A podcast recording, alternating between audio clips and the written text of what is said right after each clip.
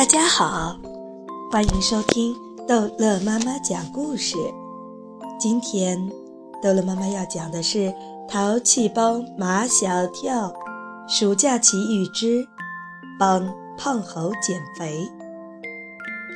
杀鸡给猴看，这招还真灵。花花太岁率领的泼猴们从此不敢再到珍珠滩这个著名的景点来惹是生非了。没过几天，小非洲跑来告诉马小跳，珍珠滩上又来了一群猴子。这群猴子是从别的景区转移过来的，他们的猴王叫黄毛老鬼。不过，这群猴子跟花花太岁率领猴子完全不一样，他们从来不干坏事儿，只喜欢跟游人在一起照相。游人们非常喜欢这些猴子。马小跳还从来没有见过喜欢拍照的猴子。他和小非洲立即上山。珍珠滩那里好热闹，果然是有十几只猴子正在和游人们合影。他们摆出各种亲昵的姿势，有的亲热地揉出游人的肩膀，有的顽皮地骑在游人的脖子上。有的温柔地依偎在游人的怀里，有的依依不舍地挽着游人的胳膊，有的深情地和游人四目相对。拍完照，游人们一般会慷慨解囊，送点心、巧克力、饮料给猴子，甚至还有送牛肉干、香酥鸡、烤肥鸭、香烟的。猴子们。往往会把最好的东西拿去奉给猴王黄毛老鬼。只见他懒洋洋地斜靠一棵大树，身边堆满了好吃的东西。他一手夹着一根烟，一手握着一只鸡腿，抽一口烟，啃一口鸡腿，再喝一口可口可乐。他抽烟的姿势十分老练，还会。一个一个的吐烟圈，一罐可乐喝完了，他又拿出来一罐，熟练地拉开拉罐口继续喝。鸡腿啃了两口，随手一扔，又拿出鸭腿来啃。总之，他的嘴巴一直很忙，没停下来过。黄毛老鬼这么能吃。所以长得肥头大耳、腰肥壮圆。马小跳从来没有见过这么胖的猴子。不仅猴王黄毛老鬼胖，他旗下的猴子们都胖，一个个都是大腹翩翩、步履蹒跚的样子。因为游人给的东西太多了，他们根本吃不完，就。净捡好吃的，像什么花生米、水果、点心这些一般的东西，都扔到一边不吃了。同是一座山上的猴子，这群猴子跟花花太岁的那群猴子太不一样了。那群猴子精瘦精瘦的，行动敏捷，就爱干坏事儿。黄毛老鬼的这群猴子虽然不干坏事儿，但他们也太懒了。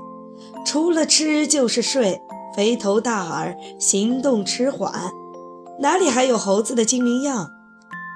小非洲说：“照他们这样吃下去，会不会有一天会变成猪？比猪还不如。”马小跳说：“你说他们能跟我们家的黑猪黑旋风比吗？”正说着。他们看见黄毛老鬼十分困难地扶着树干站起来，大口大口地喘着气，朝前走了两步，突然，咚的一声，倒在了地上。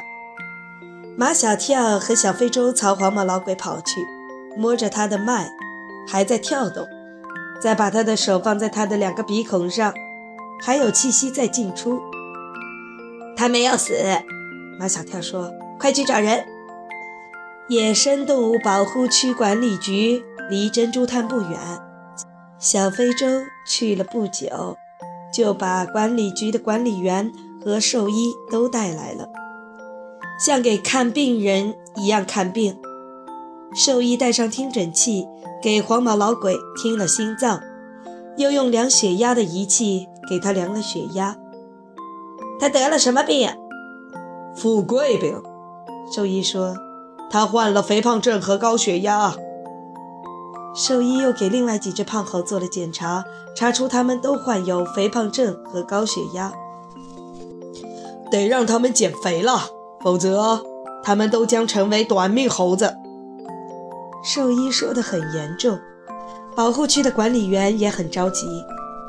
猴子毕竟是动物，游客们要喂给他们东西吃，这肥能减下去吗？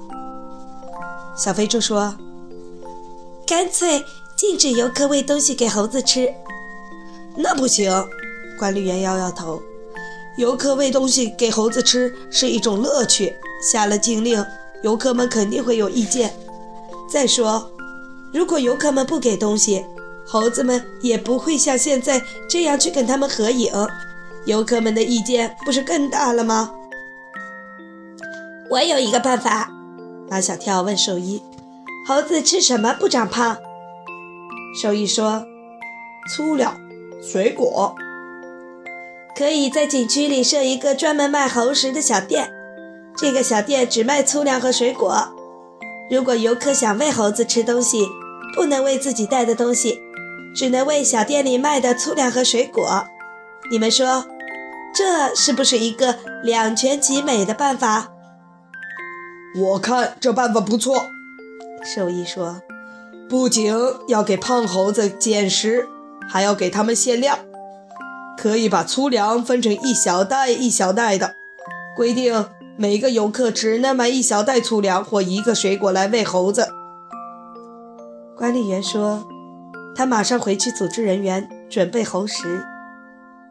小非洲说，村子里有许多小孩，现在放暑假不上学，可以组织一个志愿队。每天到这里来监督游客，帮助胖猴减肥。